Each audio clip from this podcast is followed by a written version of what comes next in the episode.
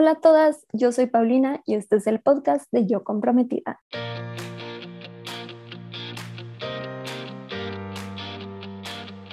Bienvenida a este podcast en donde te ayudo a planear tu boda de una manera sencilla y divertida. Cada semana me siento a platicar con una comprometida que está en proceso de planear su boda o que ya la planeó para que juntas podamos compartir historias, resolver dudas y darte tips para que disfrutes al máximo no solo tu boda, sino toda la etapa de estar comprometida. Nuestra invitada de hoy se llama Ana María. Ella está comprometida y hoy vamos a estar hablando sobre cómo armar el itinerario para el día de su boda entre las dos vamos a contestar un dilema de otra comprometida que no sabe si pedir regalos o no porque su boda es destino. Y también nos comparte un tip increíble sobre los anillos de matrimonio. Esto y muchísimo más, así que vámonos con Ana María.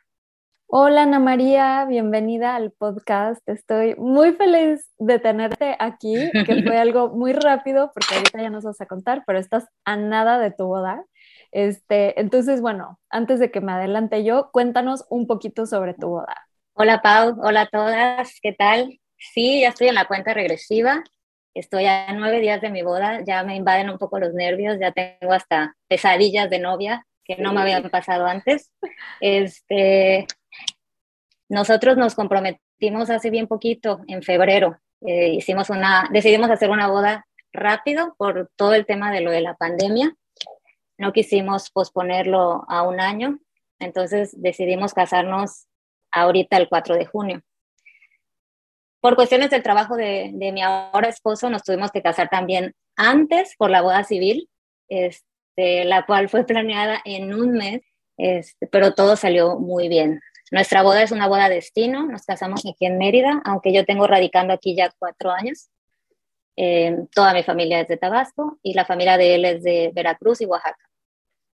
Ay, qué emoción. Pues ya están a nada. Este episodio probablemente salga ya después de tu boda, pero estoy feliz de poder platicar aquí contigo y claro que sí, agarran los nervios y las, las pesadillas y bueno, creo que ya hemos hecho dinámicas así de que con qué has soñado y bueno, salen con cosas muy divertidas. A mí también me pasó, así que no te sientas sola con eso. Y con eso nos vamos a ir a la sección de dilemas de comprometidas. Ana María, cuéntame tu dilema de comprometida a nueve días de tu boda. ¿Con qué estás atorada ahorita? ¿Con qué te podemos ayudar? Ok, bueno, ya ahorita nueve días de la boda, con lo que estoy batallando un poco es el, cronograma del día de la boda. Em, mi boda es a las 5.30 de la tarde, la misa. Entonces, este, la Wedding Planner me envió hace poquito el, cronograma de lo que sería este, desde qué hora empieza a arreglarme, luego a qué hora llega el fotógrafo.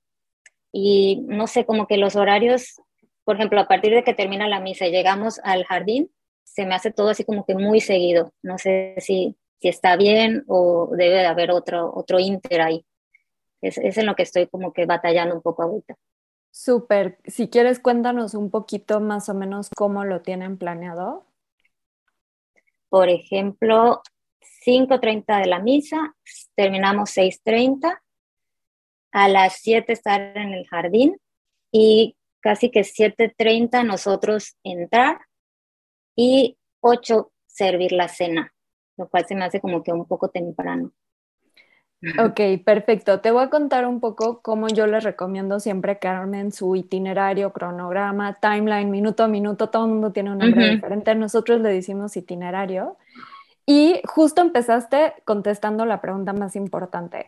Lo primero que tienes que saber es a qué hora es la misa o la ceremonia civil, o sea, en torno a qué va a girar tu boda, que normalmente pues hay algún tipo de ceremonia, ¿no? Porque si no, nada más sería una fiesta. Entonces, yo siempre les digo que la misa o la ceremonia, esa hora es el punto de partida donde vas a sumar y restar horas, ¿no?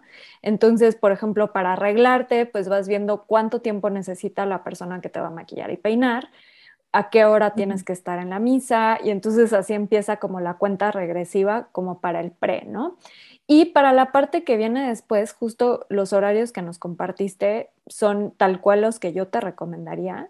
Este, normalmente, pues la ceremonia, ahí, ojo, en tu caso va a durar una hora, porque normalmente una ceremonia religiosa dura una hora, pero por ejemplo, una civil dura 20 minutos, entonces para las que solo va a ser civil, tienen que considerar media hora máximo, ¿no? Pero en tu caso está perfecto, es de cinco y media a seis y media y están dando una media hora para llegar al jardín, que está perfecto porque es como el traslado. Digo, igual aunque estén a 10, 15 minutos, es perfecto que den una media hora porque en lo que la gente sale, agarra el coche, llega, se estaciona, lo recibe el ballet, lo que sea, media hora es así como que el tiempo perfecto. Y no sé, por ejemplo, si ustedes van a tener un cóctel de bienvenida o va a ser directo llegar a servir banquete, ¿van a tener cóctel antes? Sí, vamos a tener un cóctel y ahí también no sabía yo qué hacer. Si nosotros estar en el cóctel presente o solo hacer directo la entrada de los novios que se maneja ahorita. Súper. No sé si se pudieran hacer las dos cosas. Sí, ahorita regresamos a eso. Si quieres, nada más terminamos de ver el itinerario. Este, pero está perfecto que lleguen a las 7 y de 7 a 7 y media tus invitados están en el cóctel, les están sirviendo algo de tomar, les dan algún canapé, lo que sea que hayan previsto y luego ya hacen su entrada y se sirve el banquete a las 8, me habías dicho, ¿no?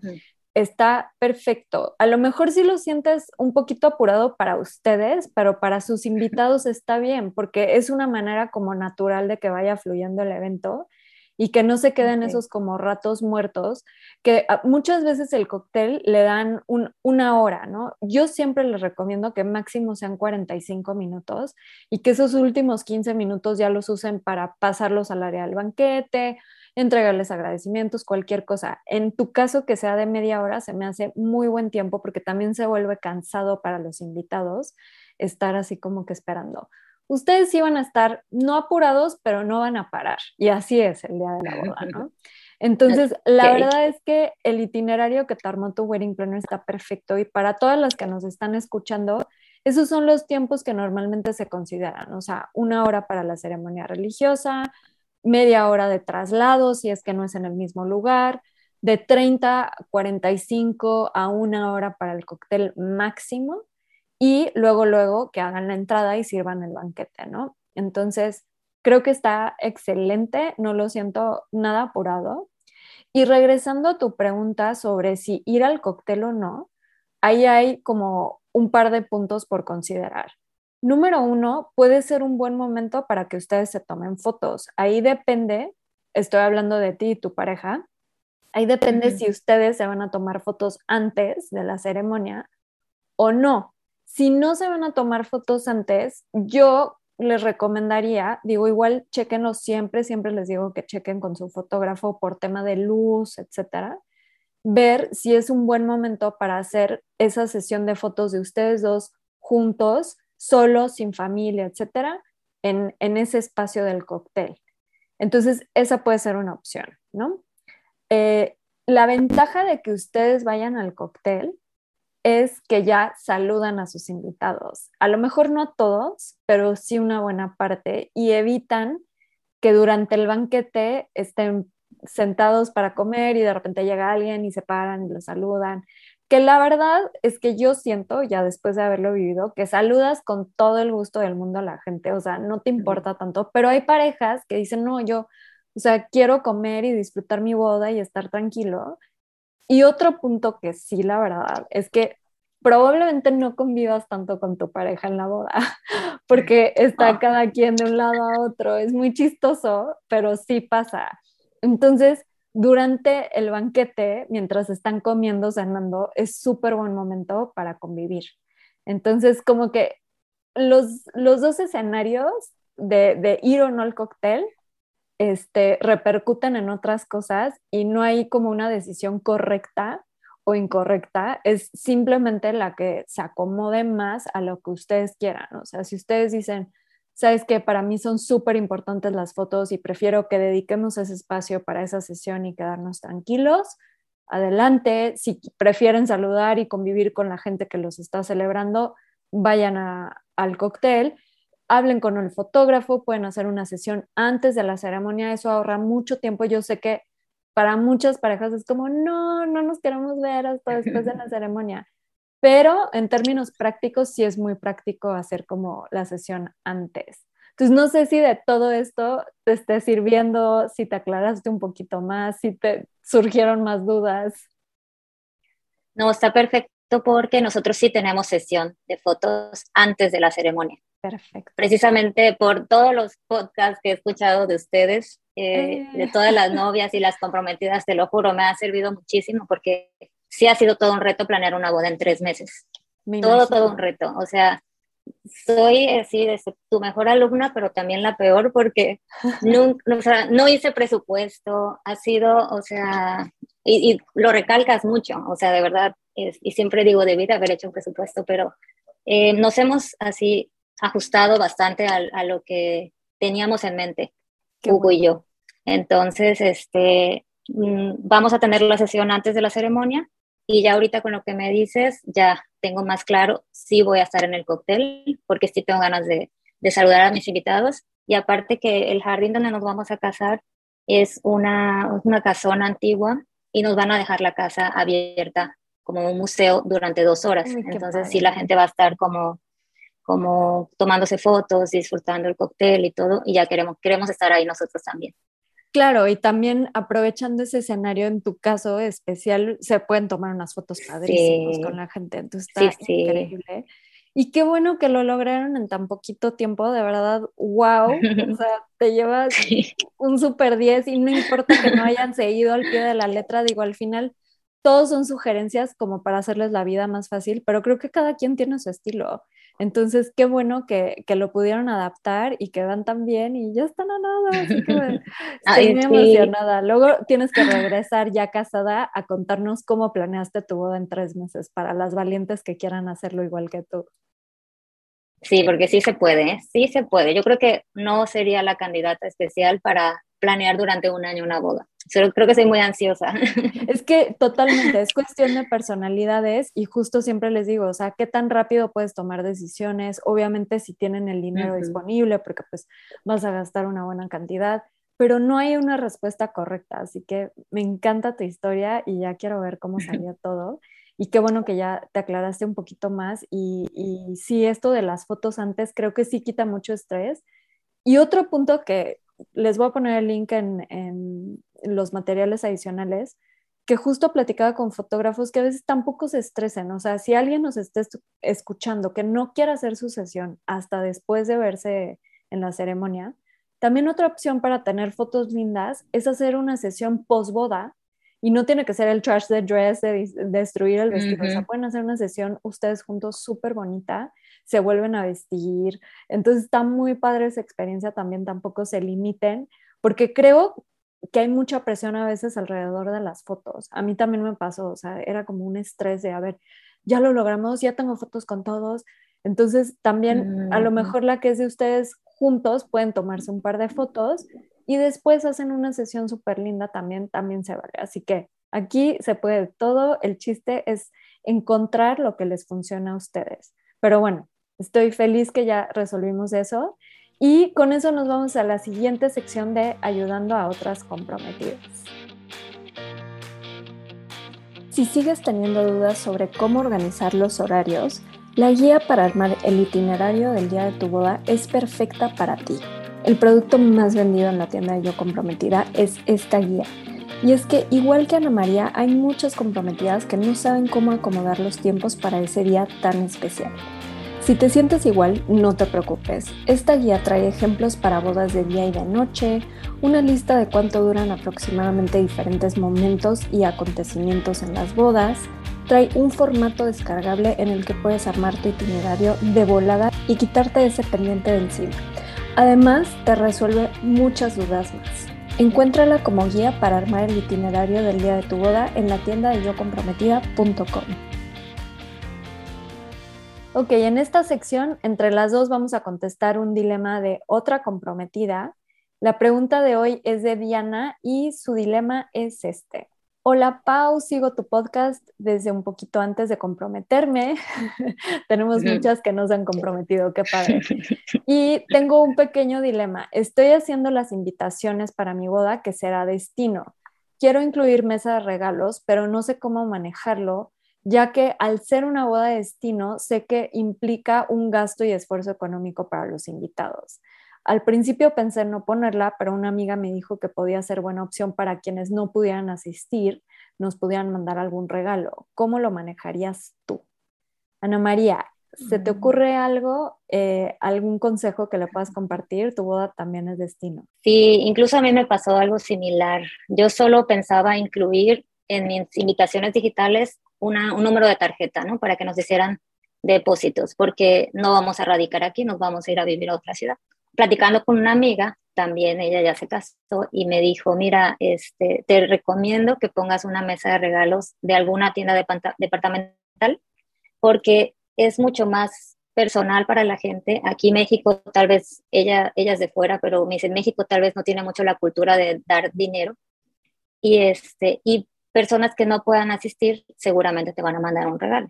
Y realmente ha, ha sido así, porque al ser una boda planeada en tan corto tiempo, al ser destino también, este, nos han cancelado cierto número de personas y sí nos han enviado regalos. Entonces, definitivo tiene que poner una mesa de regalos, sí, sí le va a ayudar.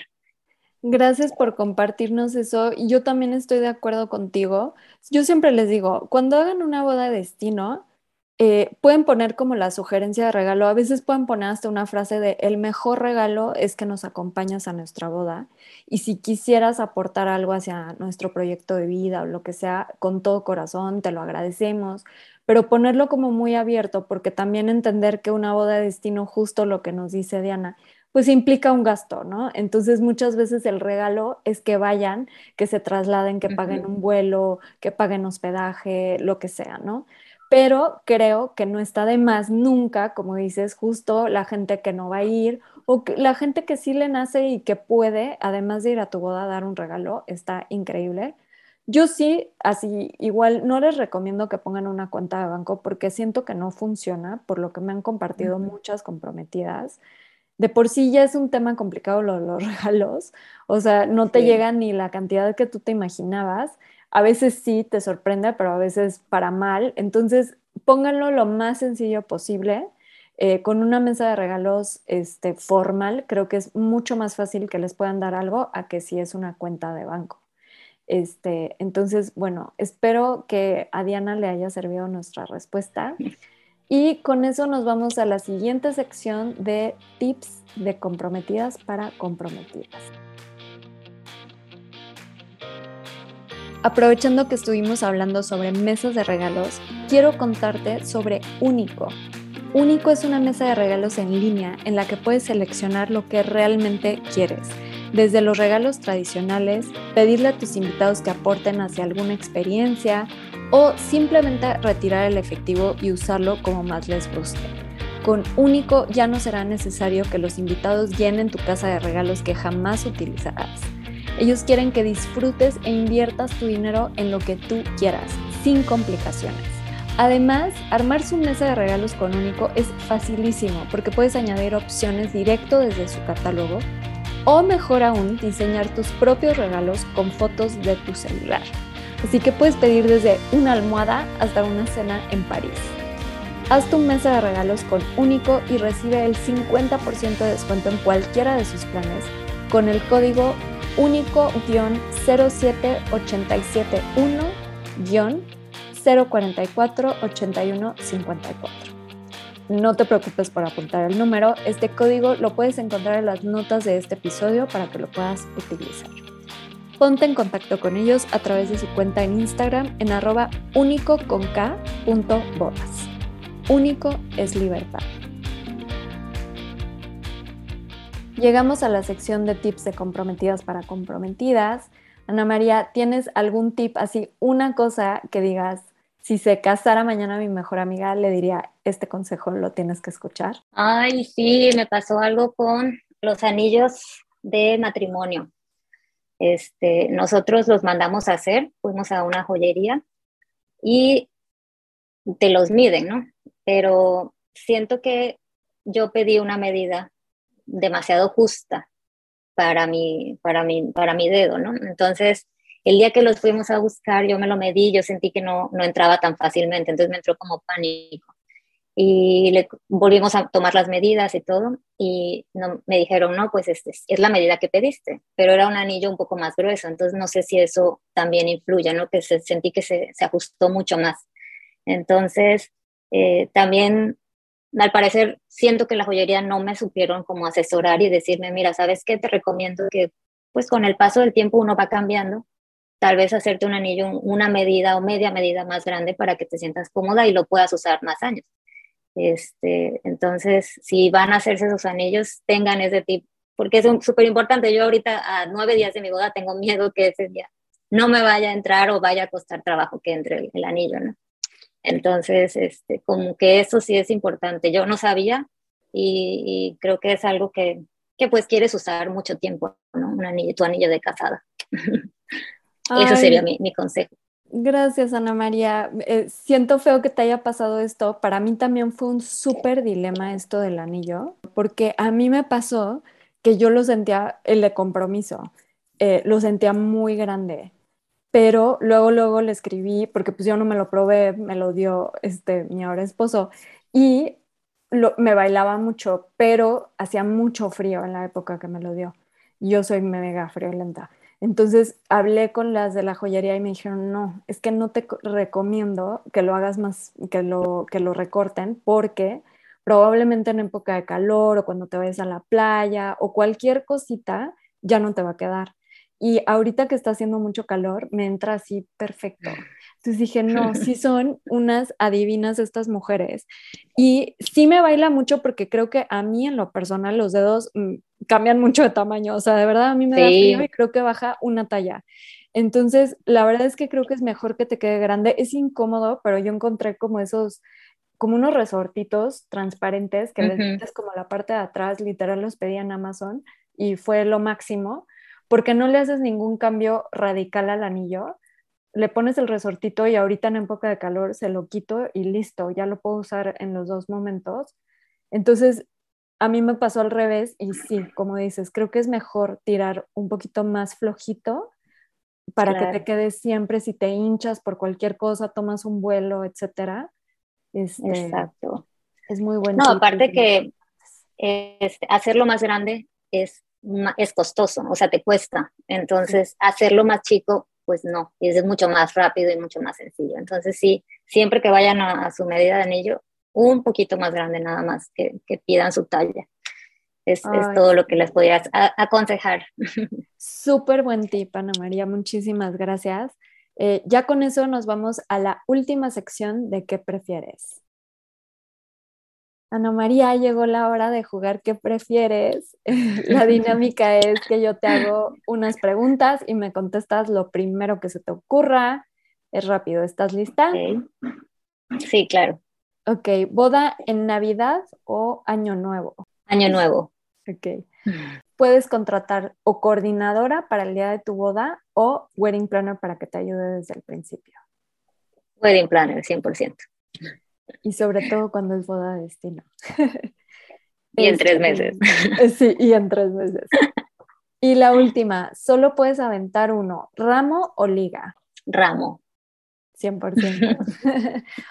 Y una extra adicional, si se te ocurre algo rápido, ¿hay algo con lo que te has obsesionado ridículamente al planear tu boda? Y con mi pastel de bodas. Me traumó un poquito porque yo no sabía que los pasteles de boda, algunos son de utilería, ¿no? Entonces, este, yo sí tenía como que la ilusión de cortarlo. Ya mi wedding ya me explicó que este, lo de abajo es utilería y mandas a hacer el último pastel ya real y ese lo puedes partir. Entonces, el, pastel sí fue como un tema y también meter mesa de postres o pastel, este, pero soy muy pastelera, entonces me, estoy inclinando más por el pastel. Te fuiste por el pastel. Es un dilema que tienen muchas. Y no todos los pasteles son así, pero sí muchos, sobre todo si son muy altos. Pero bueno, la ilusión de cortarlo la vas a tener y eso te van a decir, aquí corta y listo. qué padre, Ana María, me encantó platicar contigo, eh, tenerte como invitada. Estoy feliz por ti, estás ya en la recta final. Disfrútalo muchísimo. Son tus últimos días de comprometida, así que te deseo lo mejor. Siempre serás comprometida aquí con nosotras y estás invitada a regresar a que nos cuentes cómo te fue. Y te deseamos lo mejor en tu boda, disfrútala al máximo y nos vemos pronto para que nos cuentes cómo les fue. Claro que sí, muchas gracias, Pau. De verdad, tu trabajo aquí en Yo Comprometida es de lujo, es el mejor podcast que habla sobre temas reales de, de comprometidas y los tips que dan las casadas es también joyas para nosotras. Ay, muchísimas gracias por escuchar y sí, estoy de acuerdo. Las casadas que vienen, bueno, las amo porque digo, ya pasó su boda, pero aquí siguen ayudándonos y de verdad es oro molido todo lo que nos comparten. Así que mil gracias también a ti por estar aquí, por sacar estos dilemas y compartir tus tips y nos vemos pronto. Gracias a todas las comprometidas que nos escucharon hoy, espero que se hayan divertido tanto como yo y que sobre todo hayan rescatado tips y resuelto dudas para planear su boda. Para más detalles y recursos adicionales sobre este episodio, revisa las notas o entra a yocomprometida.com diagonal podcast. La mejor manera de estar en contacto y enterarte de todo es a través del newsletter que mando cada semana a tu correo con tips, inspiración, recomendaciones de proveedores, descuentos y todo lo que necesitas para planear tu boda. Te puedes suscribir gratis entrando a la página yocomprometida.com y también me puedes seguir en Instagram en arroba yocomprometida. Les mando un abrazo a todas las comprometidas, que la suerte las acompañe de aquí hasta el altar y no olviden que es más importante el amor que la boda.